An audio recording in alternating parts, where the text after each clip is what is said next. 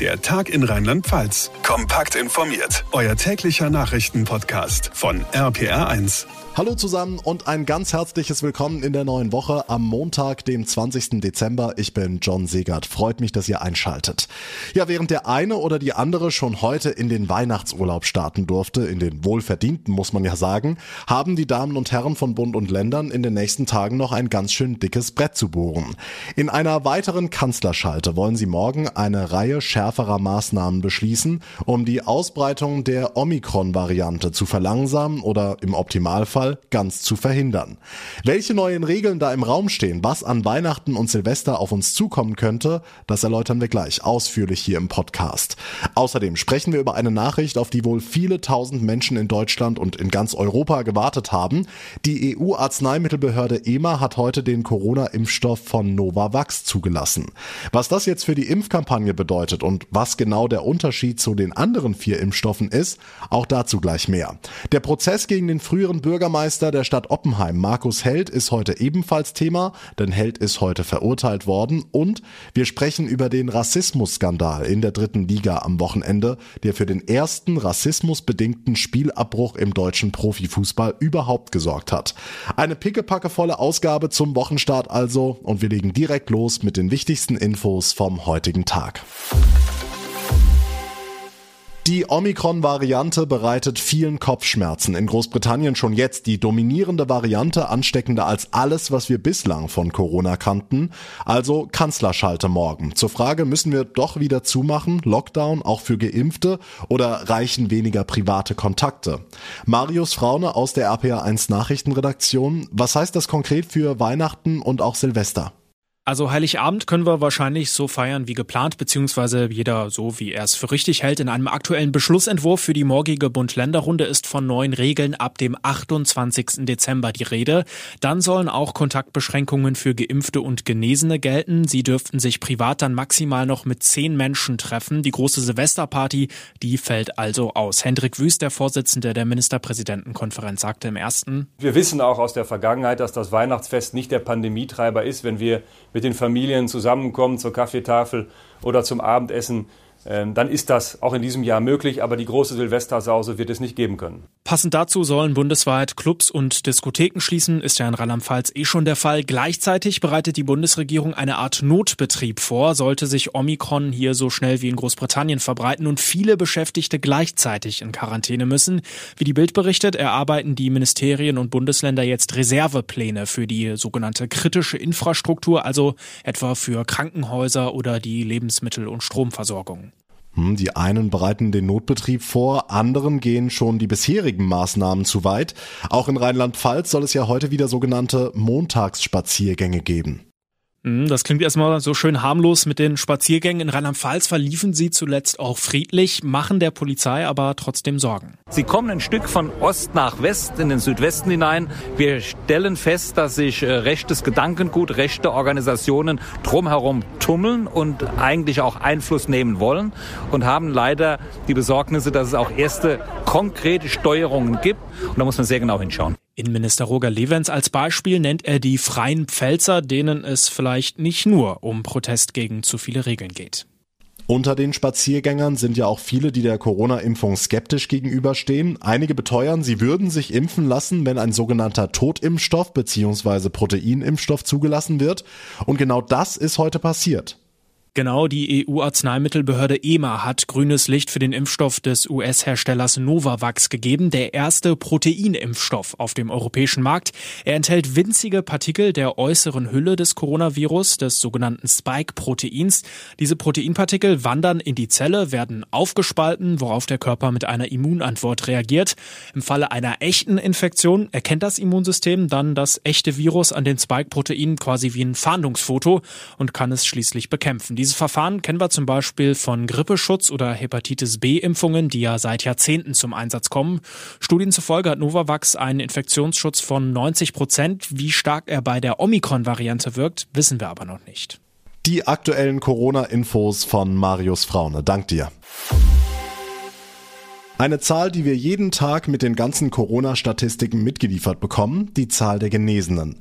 Stand heute haben rund 230.000 Menschen in Rheinland-Pfalz eine Infektion überstanden. Damit zählen sie erstmal wie geimpft. Glückwunsch, aber haben sie es wirklich überstanden? Zumindest nicht alle. Das zeigt eine neue Studie der Unimedizin Mainz zu den Spätfolgen einer Ansteckung oder auch Long-Covid.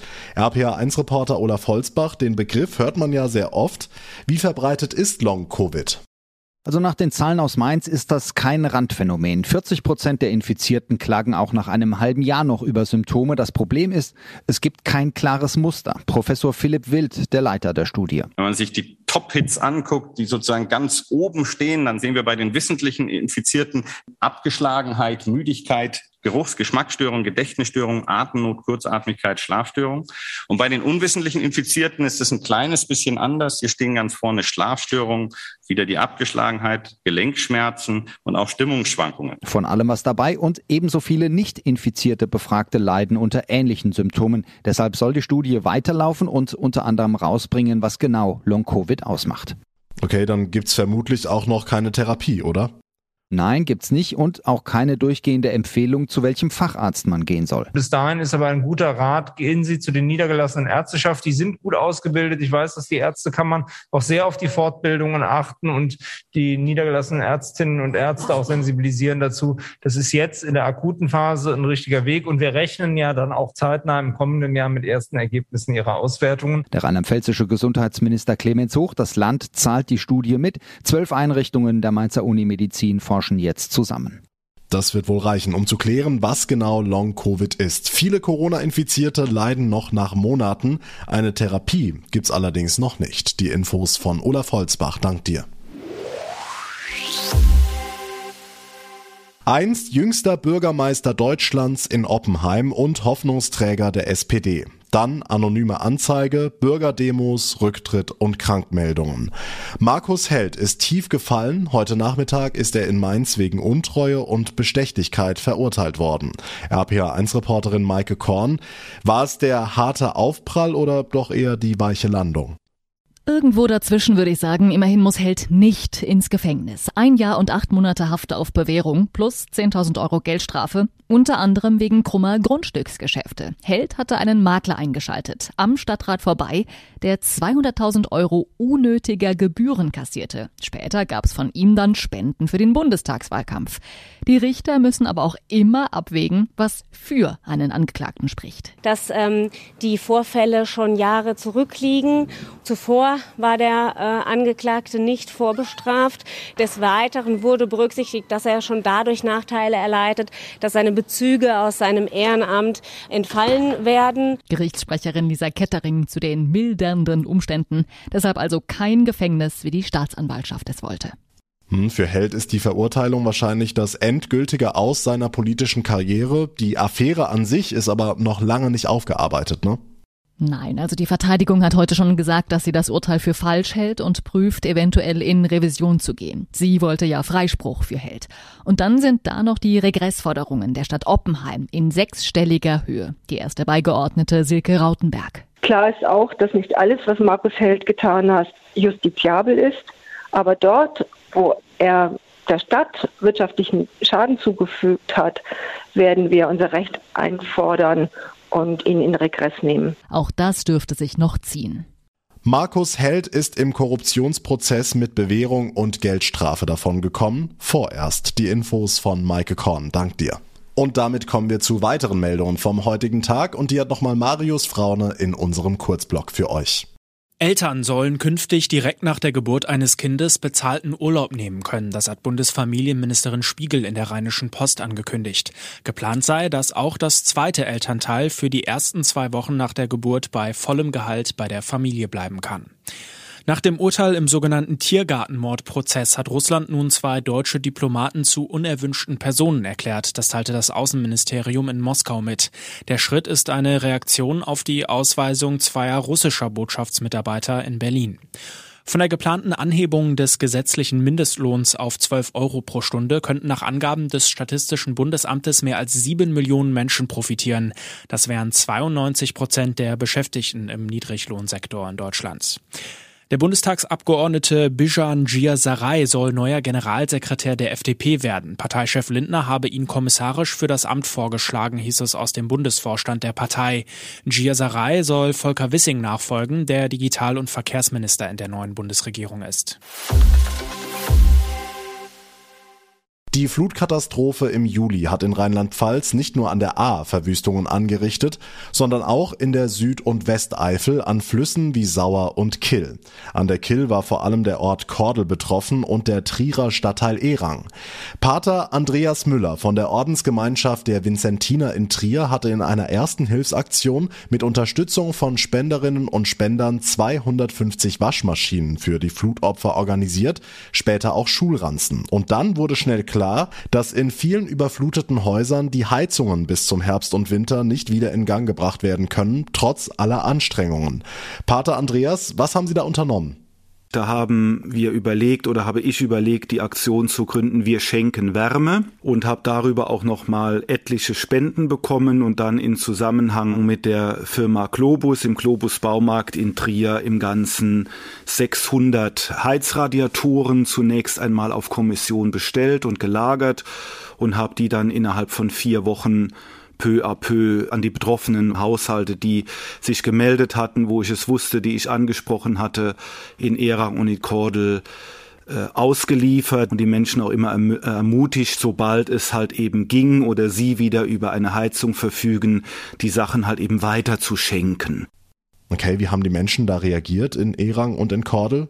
Das war wie bei der ersten Aktion schon das Bemerkenswerte, dass die Menschen wirklich davon beeindruckt waren und angerührt waren, dass sie keine Anträge stellen mussten, sondern dass wir einfach vor der Tür gestanden haben und gefragt haben, haben Sie eine Heizung schon, brauchen Sie etwas? Und wenn es dann hieß nein, dann konnte ich sagen, ja, dann kriegen Sie einen oder zwei Radiatoren, demnach wie groß die Wohnung war. Oder wenn Kinder vorhanden waren, dann natürlich noch mehr.